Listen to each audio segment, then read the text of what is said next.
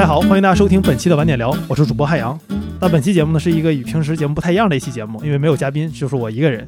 因为我这周在晚点发了一篇文章，叫《互联网还会变好吗？极客精神与 Web 三》。但这篇文章有点长，所以我就想出一个朗读版本，但是可能夹带一些文章里没有写的东西。这样的话，大家如果觉得那个文字读起来有点累的话，也可以直接听本期的音频节目。最近这几年，很多人会经常问一个问题：是什么才是更好的互联网？那有很多人会回答 Web 三，就这个概念太火了，躲都躲不开。但是在我看来，我们讨论 Web 三，就这个东西现在特别火，所以我在聊的，而是因为其中有一些真正值得我们探讨的事情。那所以我也希望通过我写的那篇文章，也是本期音频节目，来帮助你了解什么是 Web 三，那 Web 三为什么在现在出现，以及 Web 三在此刻面对的一些批评。那关于什么是 Web 三，我自己读到的最简洁且详细的一句话是美国加密货币交易所 Coinbase 在一篇文章中写的。他说，Web 三是一个利用区块链技术的无信任、无许可和去中心化的互联网。Web 三的决定性特征是所有权。商业互联网的第一次迭代，也就是我们所谓的 Web 一点零，是对大多数用户来说是只读的，就是你只能看，但是你不能去交互。而 Web 二点零。允许用户在集中式平台，比如像是推特、Facebook、YouTube、微博上面既读又写，而 Web 三是通过区块链让用户对其内容、数据和资产拥有完全的所有权。它赋予了用户阅读、写作拥有的权利。就换句话说，比如今天你发微博，这个微博怎么拿你的那条微博做商业化，跟你是没有关系的。但是在 Web 三的世界里面，你发的这条微博就是属于你的，任何人想利用它做商业化。都是需要得到你的允许的，这是 Coinbase 它那一段听着每个字都懂，但你可能合到一起就不知道什么意思的话的大概的意思。它这个描述没有错，但是有一个问题是在这种叙事下面，我们讨论的 Web 三更像是某种基于区块链的新发明。但实际上，如果我们回看计算机和互联网史，那我们很可以很清楚的意识到，Web 三不是凭空出现的。Web 三背后的叙事和思想有着漫长的渊源，甚至我们可以这么说。Web 三想要塑造的那种互联网，恰恰类似于数十年前互联网先驱们想要创造的那个互联网。那所以想要了解 Web 三，一定要从为什么会有现在的互联网开始。那今天我们都觉得说，围绕着计算机和互联网，我们有开源运动、黑客精神等思潮。那这些互联网的先驱们认为，它可以创造一个去中心化的、平等、和谐、自由的社会。但不过，在这个计算机发明之初，互联网诞生之前。计算机技术对于当时社会的意义和现在来看是完全不同的。计算机的早期形象并不好，因为它的发展和战争实在是过于相关。冷战早期的科研人员认为，计算机很可能成为政府和大资本家的工具。那这些科研人员担心，计算机很可能会被社会上最有权势的人利用，从而将各种机构完全自动化。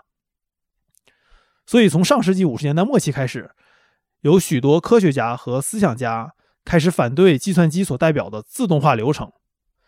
那其中六十年代最受欢迎的反自动化主义者芒福德，他生于一八九五年，在一九九零年去世。那在他一九六七年的著作《机器的神话》中，他这么写道：“有了这种大规模的新技术，那些居于统治地位的少数派就能创造一种统一的、全方位的超地球结构，以达到自动化统治的目的。与积极形式的独立人格不同。”人将变成一种被动的、无目的的、受制于机器的动物。和技术专家如今所阐述的人的角色一样，人的正常功能，要么纯粹是满足机器的需要，要么为保护人性缺失的集体机构的利益而受到严密限制和监控。那今天你你在听到这句话的时候，感觉他有种就是可能觉得反智的言论，或者说有点过于反技术。但实际上，我在文章中没有。多写就是，如果我们真正挖到那个年代去看，像芒福德为代表的这批人，他们其实都是有很深理论水平的一群思想家，而且他们本身对技术是足够了解的，所以我们不能站在今天的视角觉得他们说的都是错的，而只不过是在当时那个环境下面，他们对机器的确是有了这种担忧。那这种担忧也和当时的大环境有关。那在冷战时代，年轻人生活在核阴影之下，世界大战随时有可能发生。如果一个人他每天早上起床都要思考会不会被核弹炸死，那这个人他绝对会开始反思生活的意义。而与此同时，这是一个人被强烈异化的年代，年轻人们开始感到自己只不过是臃肿机构的齿轮。那他们的人生已经被社会规训好了，可以一路望到底。那结婚、买房、生孩子、养两条狗、再买辆车，就是一个非常我们现在叫它美国梦的生活。但其实你到那个年代，很多年轻人会觉得，这个现在我们所谓的美国梦，其实是一种被规训好的平庸的生活。那一些人为了摆脱这种平庸的生活，他们决定与这种封闭的螺丝钉社会决裂。于是反主流文化嬉皮士运动开始兴起，同时一些嬉皮士们。渴望创造一个人人平等的社区，所以一群去中心化的自治组织开始出现。然后这些人呢，到远离城市的地方，创造了数千甚至上万个公社。根据信仰、政治取向、性取向的不同，他们组成了各自的小社区。当代美国作家弗雷德特纳将这群人称为新公社主义者。那弗雷德特纳的代表作是《数字乌托邦》这本书，现在不太好买了，但把这段历史写得非常精彩，大家有兴趣可以去读一读。那这些公社居民呢，远离城市，但这并不代表他们想要抛弃现代化的生活。他们渴望把自己重新变回生产者、创造者，要在公社建立方便的日常环境。他们找出各式各样的工具来建设社区。由于利用大量的工具，他们对技术并不反感，就至少他们不像其他社会运动的参与者一样反感技术。而且不仅如此，从零建设社区要求一个高强度的协作，这也让他们意识到。计算机自动化带来的协作，也许就是他们所需要的。那么，如果能合理的利利用计算机，计算机就能从少数人控制大众的道具，变成每个人手中的工具。那所以，在这个时间节点，对于工具的讨论开始流行，人如何利用工具完成合适的任务，成为了他们关注的焦点。那为了更好的分享交流这些信息。斯图尔特·布兰德创办了全球概览，然后因为乔布斯说那个 “Stay hungry, stay foolish” 这句话就是从全球概览出来的。乔布斯本人也是全球概览的忠实读者。那布兰德呢，他就利用开源软件的方式来运作这个杂志，并且公开了账目明细。他向不同公社的人推荐各式各样的工具，来交换不同的信息。比如，什么是工具呢？一个二十磅重的锤子。一位读者就这么评论道：“今天他走进浴室。”手里握着新买的二十盎司重的锤子，他突然理解了全球概览所谓的工具。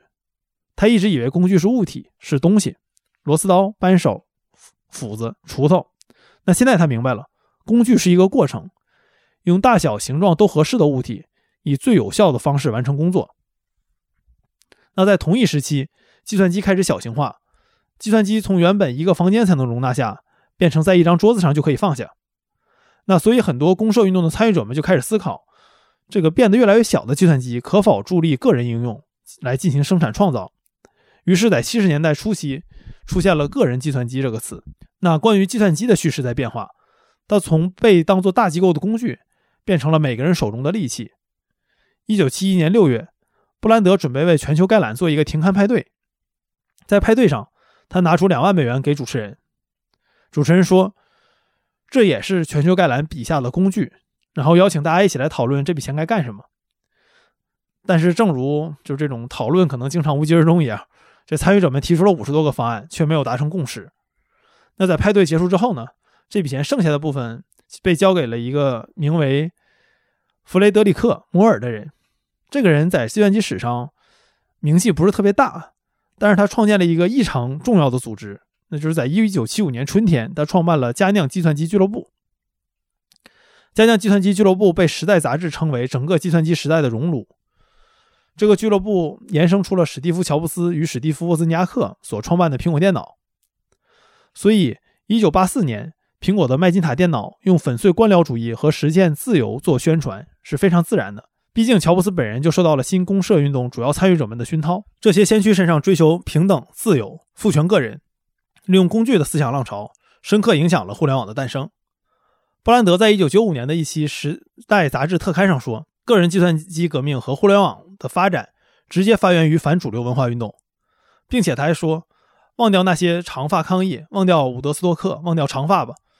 二十世纪六十年代真正遗产是计算机革命。”那在这些人看来，计算机从被锁在房间里的大型机，变成可以被每个人拥有的工具，是一种巨大的胜利。此刻，关于计算机的叙事彻底变了，它是属于个体的。所以，当我们追寻计算机与互联网思潮的源头，就很容易找到他们：一群生活在核战争的阴影下、反感官僚体系、生活在公社中的嬉皮士，以及被他们影响的人。他们的目标是通过重构世界的一部分，让我们的社会更加平等，信息自由流动，每个人都能在其中实现自己的价值。这是一个去中心化的个体与个体之间的乌托邦，人在这里是目的而不是手段。虽然这些目标从来就没有实现过，但却成为了信息革命后历次思潮的开端。历次的信息革命思潮，每一次都是号称更加赋权个体，然后顺便说上一次的运动并不能让个体从中获益。那归根结底，他们和最原初的目标，其实在思想上保持的相当的连续性，可以说这是一个经年的梦。那互联网的发明和推广，可能是个人电脑产生之后最有影响力的产物，也是曾经被最寄予厚望的创造。整整一代技术先驱都认为互联网可以实现理想中的数字乌托邦，信息开始从原子世界移动到比特世界。一九九二年。一位图书管理员发明了一个词来形容这件事：“surfing the internet”，网上冲浪。只有不停流动的信息才能变成海浪。然而，此刻的互联网更像是单向度的消息来源，很少有用户能有能力建立自己的个人站。对绝大部分没接触过互联网的人来说，它似乎只是另一种报纸而已。归根结底，早年的互联网仅仅是一小撮人的互联网，就像任何理想主义也没有办法掩盖。新公社主义者绝大部分都是美国中产阶级白人这件事儿，于是 Web 2.0的概念被提出了。相比于被动浏览内容，普通用户也可以生产内容，人和人可以在网上进行更多的互动。那我自己对互联网的接触就是这个时间开始的。那它始于第一次互联网泡沫破裂前，当然那个时候我还不知道泡沫什么意思。那我第一次把自己的一部分人生投射到网上。是在 Web 2.0即将到来的日子里，那我第一次知道 Web 2.0这个概念，还是在一本纸质的杂志中，我记得是大众软件，好像。那对我来说，这个概念是非常的天经地义而且自然的。那它也注定将会到来，因为除了在网上躲在网络的昵称背后，谁还能听我一个小孩讲话呢？那这也是我对互联网最初好感的来源之一。那一旦这个念头被打开了，我就在思考，为什么互联网之前不是这样？为什么人和人不能在网上互动？当然了，我当时的理解还过于浅薄，我只想在网上和千里之外的同好们在论坛上聊天。那带火 Web 2.0这个概念的提出机构 O'Reilly Media 认为，它的特点是将网络用作应用平台，更加民主化的网络与更多样化的信息分发。YC 的创始人保罗·格雷厄姆。将 Web 2.0总结为三个特点：用于交互的阿贾克斯技术、更加民主和不要恶心用户。那很明显可以意识到，这种对普通用户的民主化赋权，本质上也是当年发明互联网那批人试图做到的。但是在 Web 2.0的时代，另一个叙事建立了：互联网不仅仅是由个体组成的，它在呼唤作为平台的服务商，而这些服务商最好别恶心用户。那这些平台要为普通人建立一个在网上创作内容的空间。那时候没有人认为这些平台会有什么问题，相反，平台对普通用户而言可能更好。互联网民主化的基础设施就是更加便利的互动体验。那时互联网产品的圣经是 “Don't Make Me Think”，缩写是 DMMT，两千年出版的，中文被翻译成“点石成金”，访客至上的网页设计秘籍。一直到二零一五年我自己创业的时候。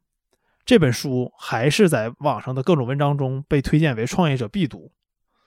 那核心思想这本书里写的很简单，用户不需要想任何事儿，全部把它交给这些平台就好了。那可以说，别人是不小心打开了潘多拉的魔盒，而我们是亲自召唤了魔盒里的东西。互联网大平台利用用户数据形成网络效应，垄断我们的线上生活。虽然我们使用它的产品基本不花钱，但有一句话说的特别好。免费产品就是你才是那个产品，就我们是用户才是那个产品，我们是卖给广告商的产品。那利用数据，平台可以更好的推送精准的广告到我们眼前，甚至在某些情况下操纵我们的想法。那这个由用户、平台、广告主组成的关系，就是我们这个年代的三角贸易。更关键的是，为互联网创造内容的创造者们并没有被公正的对待，他们创造了如此多的东西。得到的回报却如此少，创作者们仿佛二等公民，平台自己的诉求、广告主的要求、产品经理的需求都比创造者们更重要，甚至一些平台会在协议中将用户创作的内容永久的、全球性且不可撤销的授权给公司。但我说的这个某些平台是一些国内的图片和音频平台，而 RSS 和 Markdown 的发明人亚伦·施沃兹则为此甚至付出了生命的代价。那 Web 2.0的理想就如同 Web 1.0发生的事一样破灭了。平台的确帮助用户更轻松的在网上互动，但他们拿走的比给予的更多。互联网早年的那些用户就像是盗火的普罗米修斯，平台抢走了普罗米修斯的火，还要说他违反用户协议。那用户的数据到底是谁的？创作的内容究竟应该如何分配收益？大到不能倒的巨型平台究竟是否合理？这些问题。是一些最基本的关于今天互联网技术的质疑。今天对这种质疑最常见的评论为：技术是一把双刃剑，关键看我们怎么用。但我认为这种评论就是混淆视听。如果你今天去吃一个煎饼果子，它不好吃，那没有任何理由指责吃的人的吃的方法不对，而是这个煎饼果子它就不好吃。我们需要承认，互联网是伟大的技术，但不是在互联网上所有它前进的方向都是对的。那如果你也关心这些问题，那我们就是在谈论一个 so-called Web 三的东西，那就如同任何新诞生的概念一样，这里也充斥着似是而非的结论和各种各样的奇思妙想。Web 三的论述可以被讨论的很复杂，但我觉得我们可以仅仅是抓住它的核心脉络就够了：数据、所有权和用户之间的关系。用户的数据和他们创造的价值究竟应该被谁所拥有？数据所有者的身份该如何界定？那如果数据被个人拥有？那利用数据的平台会被谁所有？如果这个平台也被人人都拥有，他们该如何进行管理？那又该用什么货币结算？那这些都是 Web 三试图给出回答的问题。Web 三希望通过区块链技术，将用户和用户的创造的数据、内容与收益更好的绑定在一起。任何平台只有经用户允许才能调用他们的数据，而用户创造的内容可以与平台分享收益。至于平台本身，也可以为用户所有。用户、员工、投资人不光可以是利益共同体，甚至是可以是一个人的不同身份。因为用户拥有数据，在平台之间的迁移就会更加便捷。那么去中心化似似乎也比之前更容易实现。而作为区块链的老强项，加密货币则让这一切直接与收益挂钩。嗯，反对者们可以说 Web 三的具体解决方案不一定对，但不能说 Web 三提出的问题不重要。但技术带来的社会问题不能靠另一个新技术解决。人的习惯是有惰性的，新技术为什么要解释自己比以前更好、更值得被信任？所以，在我看来，Web 三真正在做的事情，一部分和技术有关，而另一部分则是重建我们对于互联网的叙事体系。Web 三的布道者们可能自己都没有意识到，他们宣扬的从来都不是技术，而是为什么要选择这个技术。技术不能为自己说话，它必须被代表。这是一套关于叙事的话语体系。因为今天我们不光生活在 Y 八.点零的世界里，更生活在 Y 八.点零所塑造的叙事体系里。你会不会赞同这样的想法？创业需要保持精益原则，要快速迭代，然后早日实现网络效应，变成平台型公司。那在这个过程中，可测量的数据就是可以被提升的数据。那每个员工都要有产品经理思维，认同数据就是新时代的石油，并且算法推荐可以有助于内容分发。那这种思维，我们今天称之为互联网思维，它其实是一套叙事体系。这套叙事体系或许不完全是被 Web 2.0发明的，但是他们都在 Web 2.0和它的时代所发扬光大，成为了我们互联网的金科玉律。就我不是说这种思维是错的，因为很多时候我也是这么做的。但是这套思维成为了互联网世界中不可被讨论的公理，有点像是大刘在《三体》里写的思想钢印。那没有投创始人会和投资人说自己不想要网络效应。没有开发会不推崇快速迭代，更没有任何人会质疑数据的重要性。那这套叙事就像是是互联网的这种思维钢印一样。一些人说，用户成了大平台的奴隶。不过，我觉得就像鲁迅当年所说的，奴隶和奴隶主都是不自由的。那直到这套由 Web 8.0所发扬光大的叙事出现了裂痕，那 Web 3就像是在日本配里的黑船，给 Web 2.0的世界打开了一个港口。他逼着所有已经习惯了 Web 2.0叙事的人来反思自己的习惯究竟是否正确。那在过这个过程中，所有习惯的事情都需要被重新审视。那互联网必须追求网络效应吗？互联网公司只有平台型或者投靠某个平台两个出路吗？用户对产品只有使用权，没有所有权吗？越多的数据越好，但这种好是对平台好还是对用户好？在 Web 2.0叙事的断裂处，互联网的新思想开始涌现。通过再次审视我们习以为常的概念，对互联网的想象力正在复苏。Web 3语境下的叙事正是它对 Web 2.0的革命。甚至用 Web 3而非 Web 3.0本身就是一种叙事。Web 3不是 Web 2.0平台的升级版，它应该是什么不同的事情？那 Web 3不仅仅是单纯的技术问题，它更是一个由思想和技术共同组成的大问题。那我们应该关心的是分布式存储、NFT、去中心化，还是我们如何获得一个更好的互联网？前者是技术问题，后者是思想问题。但和技术不一样，由技术引发的思考总是有相当的滞后性。很多时候，只有当技术遇到了问题，我们才开始真正思考技术来帮助我们解决哪些问题。技术带来的这一系列问题中，我们选择解决哪个，不解决哪个，这种价值排序本身就是一个思想问题。技术会带来思想的变革，思想的变革又会反过来推动技术的进步，这是一个循环。在历史中，我们能看到很多例子。那技术的的问题往往不仅仅能依靠通过技术的进步来解决。技术与思想需要一起变化，才能带来真正的变革。这在历史上一次又一次的出现。比如说，经常和 Web 三在一起讨论的版权，就是一个非常好的例子。版权就是由印刷技术进步之后所推动的思想变革而产生的。这场变革的结果是作者成为了职业，而内容创造得到了保护。不过，或许因为版权这个概念太常见了，很多人并没有意识到这是一个具有现代性的概念。换句话说，这是人类进入近代之后才逐渐产生的概念。现代意义上的版权制度起源于英国，准确来说起源于英格兰。在古登堡印刷术1440年发明并大规模的在欧洲普及之前，书籍一般以手稿的形式存在，而手稿的所有者有权利授权他人对手稿进行复制。这种权利和现代版权的核心区别为：版权是对内容的权利，而手稿的复制权是针对实体手稿的权利。那这也就意味着手稿的原作者是谁不重要。重要的是，手稿被谁所拥有？就像比如说一些圣经，在一些修道院里面，就没有人用现代意义上的版权来声称对圣圣经有权利。但是，如果你有一个圣经的抄本，你有权利授权别人进行二次的摘抄。那这个其实是那个年代的版权。那古登堡印刷后被发明之后，书从少数人手中的手稿变成了可以大规模批量生产的复制品。那这种生产的成本，自然要比手抄一本书大很多。那出版商在出版之前要确认它可以回收这种大规模生产的成本，所以就需要一些权利来对他们进行保护。那在印刷技术刚刚普及的年代，出版领域的讨论大多是围绕着管制制度和垄断印刷技术的特许权来进行的。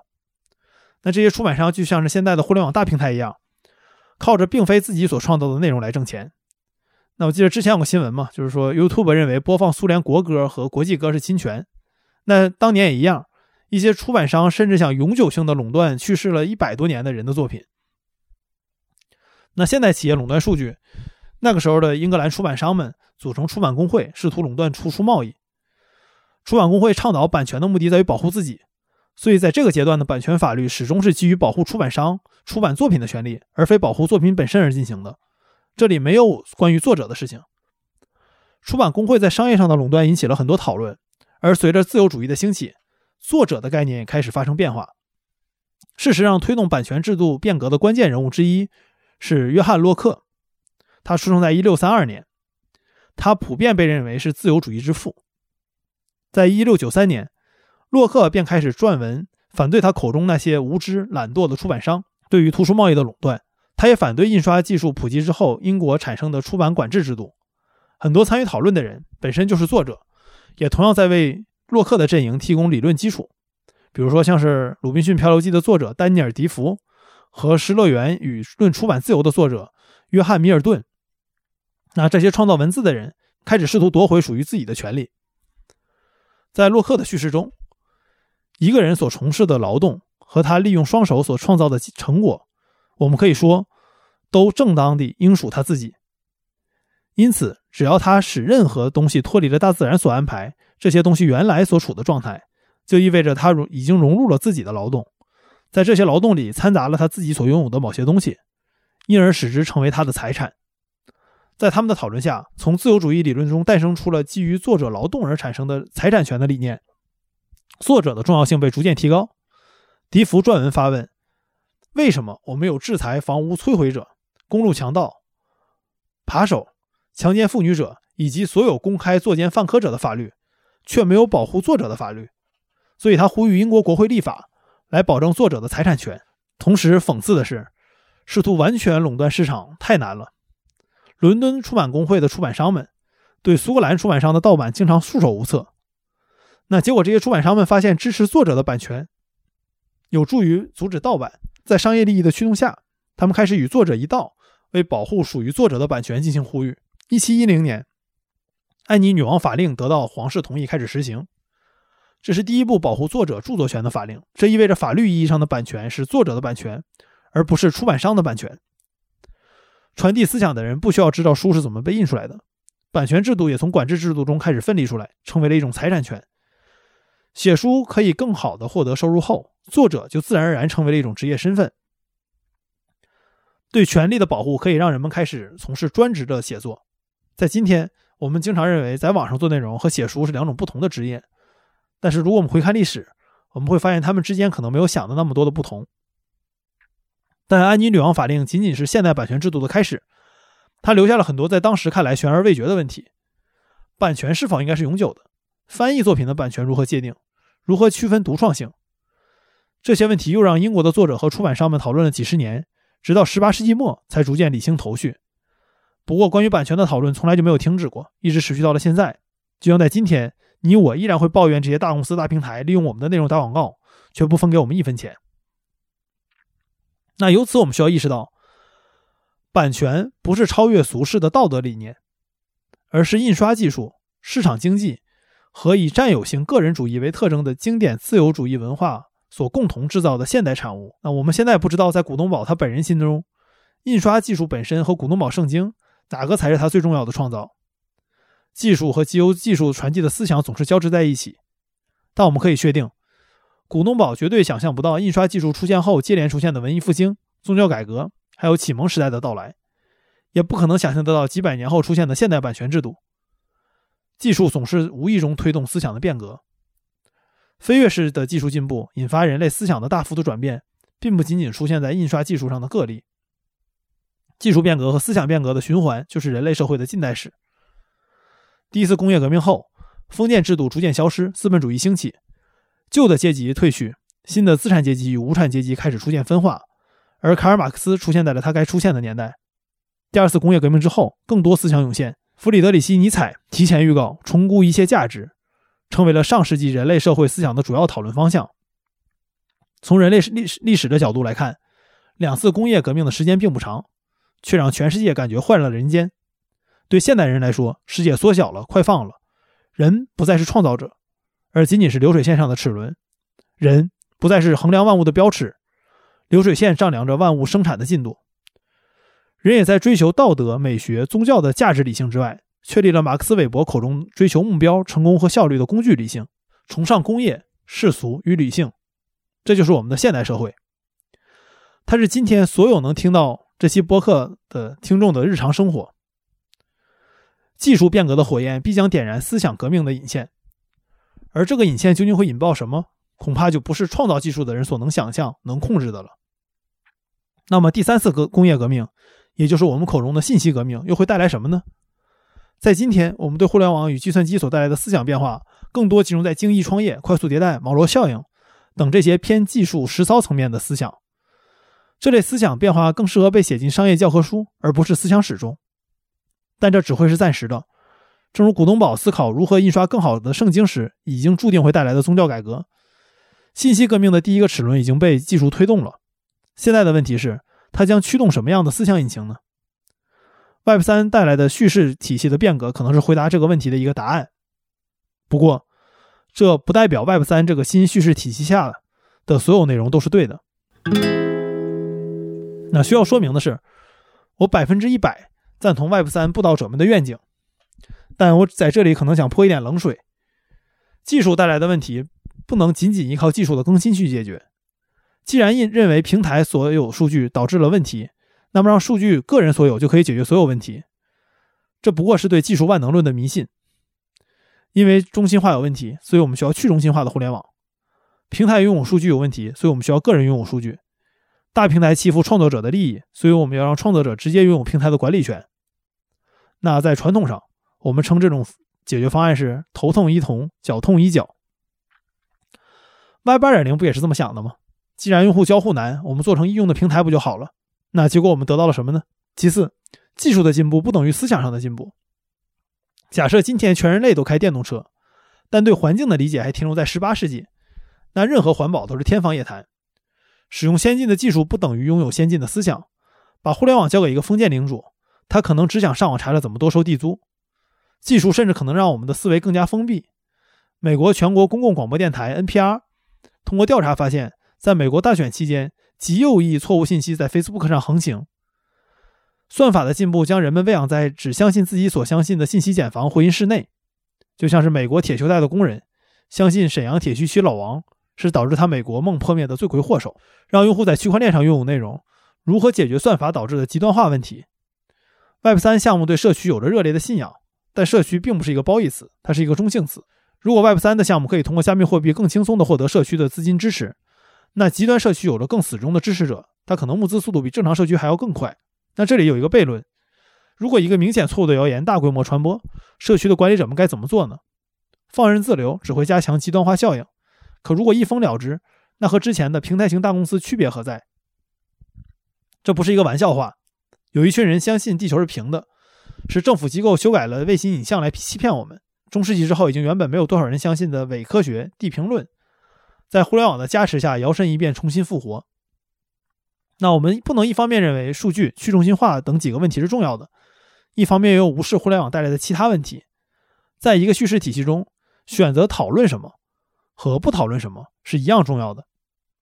而令人忧心的是，目前 Web 三的叙事体系下，金融属性过强，任何方向都会被演变成叉叉 Fi，比如 Social Fi、GameFi、DeFi。新技术的推动的确需要钱，但是不是一切都要完全被金融化？那就要看你的哲学里，金融是润滑剂还是燃料了。那就像是郁金香也好看，但如何评价郁金香 Fi 呢？这种偏同一个方向的讨论，让 Web 三有时候看起来像是一个打了补丁的 Web 二点一。比如，我们用去中心化来举一个例子，人类所有的技术革命都关注一件事：效率。从生产的效率、移动的效率，再到计算的效率，甚至在非技术革命上，效率也总起着关键作用。在分析法国大革命时，托克维尔就认为，财政效率的问题是导致革命的重要因素。那如果我们选择了效率，就不能赞美什么“看人家这工匠精神，一把刀做一年，比流水线生产的更有灵魂”。就这种效，这种赞美是没有任何用的，因为我们选择了效率。互联网解决了信息流动的效率，而中心化最擅长的就是效率。中心化最擅长的效率，甚至都无关于线上还是线下。小区门口温情脉脉的夫妻店，拼不过楼下二十四小时的便利店。充满烟火气息的苍蝇馆子。在挣钱这件事上，都要让位给预制菜工厂和中央厨房，甚至连烧烤都能用电烤和冷链配送给中心化了。那除了没有用区块链之外，长毛象和 WordPress 难道不够作为去中心化的代表吗？但也没有比得过推特和 Medium 吗？无他，效率高就是王道。另外一个问题是，Web 三虽然倡导开源，但目前绝大部分所谓的分布式应用还是和传统的 App 一样是被封装的。使用者们不能真正了解其中的运行逻辑。有多少人又研究过以太坊的原理呢？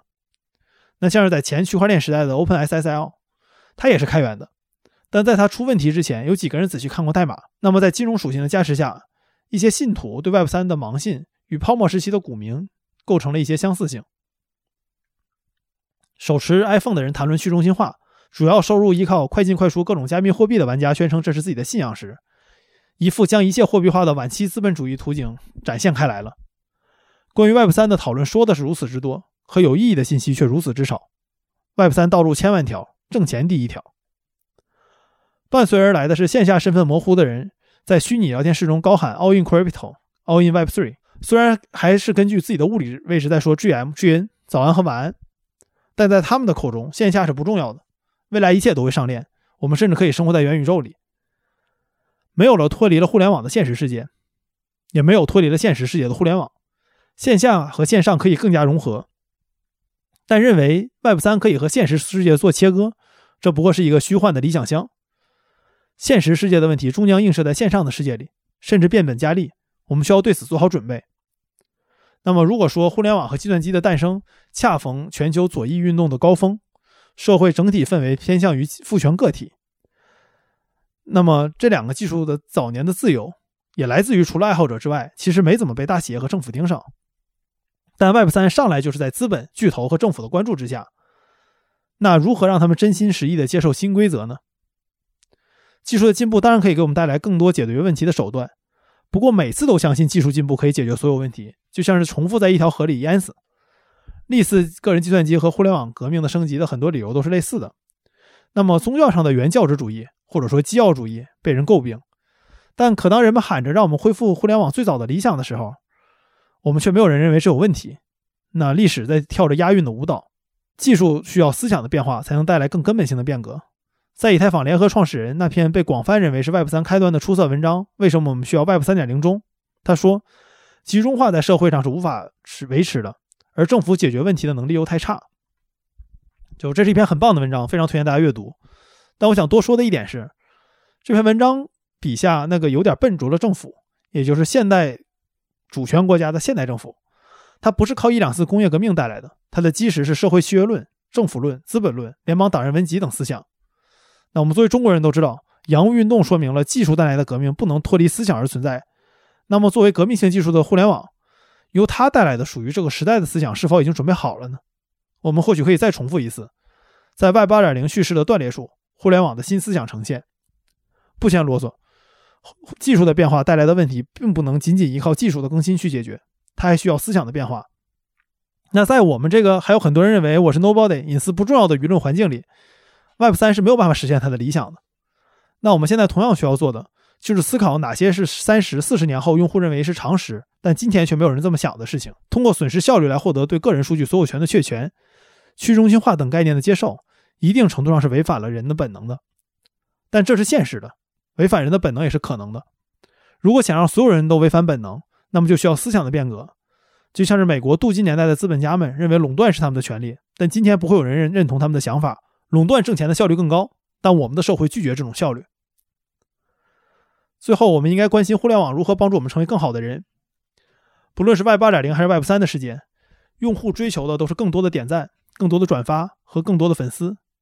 那我们作为一个个体的目标，仅仅是成为这样一个 KOL 吗？一个更好的互联网，不光需要靠思考，也需要靠自我实现。看交规学不会开车，听我这期播客，也不等于建立更好的互联网。那么，面对 Web 三，表面上看起来有两个选择：成为旁观者或者参与者。但实际上，真正的选择只有一个：主动或者被动的成为参与者。因为，要不然把互联网变得更好，要不然继续看着互联网在现在的路上一路狂奔。从来没有一个选项是置身事外。历史不给旁观者留下位置，我们都在与历史共同摇摆。那这里我想说一个文章里没有写到的故事。其实历史不给旁观者留下位置这句话不是我说的，是日本的世界史作家上原专录说的。上原专录经历了日本的二战，在二战之后，他开始撰写世界史。那对他来说，世界史本身与其说是历史，更重要的是关心当下的问题。所以他在编撰这一系列世界史的丛书的时候，他问所有编辑们的第一个问题就是：你们觉得今天的日本社会有什么样的问题？那我们要通过这个角度来思考，我们要写什么样的世界史？那后来他有一次评论《纽约时报》的一篇文章，《纽约时报》这个文章是说尼赫鲁访华的。当时尼赫鲁说他的访华可能是未来十年这个世界上最重要的事情。然后这个《纽约时报》的编辑就评论说，这个尼赫鲁访华虽然很重要，但是可能没有他说的这么重要，而且很有可能什么都改变不了。那上元专录没有评论《纽约时报》的这个社论是不是对的，他用另外一个角度来评价这件事情。他说，《纽约时报》的视角就是一种旁观者的视角。《纽约时报》没有去了解亚洲悠久的多元文化的传统，而是试图站在一个旁观者的角度给这个地方下定论。但问题在于，旁观者是没有办法来改变历史的，只有参与者才可以改变历史。所以他反对这种旁观者的论述。那我在这个文章里引用这句话，其实也是一样的意思。旁观者者是没有任何办法去选择 Web 三的，只能被 Web 三所选择。那如果你觉得 Web 三是有问题的，或者说觉得今天的互联网是有问题的，那不要当一个旁观者。而且另外一点，思想的变革也很难通过像我写这种文章来产生什么大的变化。同样是上元专录，他虽然写了这么久的世界史，但他晚年他得出的结论是，思想的变化需要依靠事实的变化来产生。二战日本战后的新的宪法，这些对于日本人的影响远大于任何一本世界史书对于日本人的影响，而这种现实的变化并不是经常出现的。那么我们现在正处在某一个现实变化的，当然可能说是一个路口，也可能说是一个泡沫。我们作为历史的参与者，我们是不知道的。但也正因为如此，我们其实在和这个历史共同摇摆。那我们没有办法做先驱，但我们可以做一些先觉者，来帮助这个历史走向我们认为它对的方向。那在一切刚刚开始的此刻，最重要的是拒绝二元对立。Web 三的簇拥不能用不懂来形容所有的反对者，而不屑一顾的人也要意识到，Web 三的确在试图解决一些问题，而这个问题会影响到我们每一个人。理想的互联网是从来不存在的，但人是执着的物种，有着对追求理想未来的坚持之心。尽管我们心中理想的互联网可能不过是幻影，但幻影要比现实更强大。理想的幻影是我们面对现实裂痕的武器。挥舞这把武器的方法，就是将对互联网的理想真正的纳入自己的内心，成为自己的一部分。当我们举起武器的时候，便是互联网建设者们最光辉的时刻。那以上就是这篇文章的内容了。那也感谢你收听本期节目。那如果你有兴趣的话，接下来我会在晚点发表一系列关于互联网的的文章，但不一定是都关于 Web 三的，但是还是跟互联网有很大的关系。那也欢迎持续关注。那接下来晚点聊的音频节目也会邀请一些做 Web 3的朋友来一起聊一聊。我们可能会做一个系列，就是关于互联网和 Web 三的讨论，在音频节目中。那也感谢谢逸轩、迪扎尔子和王可达对于我写文章的帮助，也感谢晚点允许我发这么一篇这么长的文章。但如果你觉得，我说的毫无价值，浪费了你的时间，那么一切批评都由我来承担。这里不需要去中心化。那我们下期再见，各位，拜拜。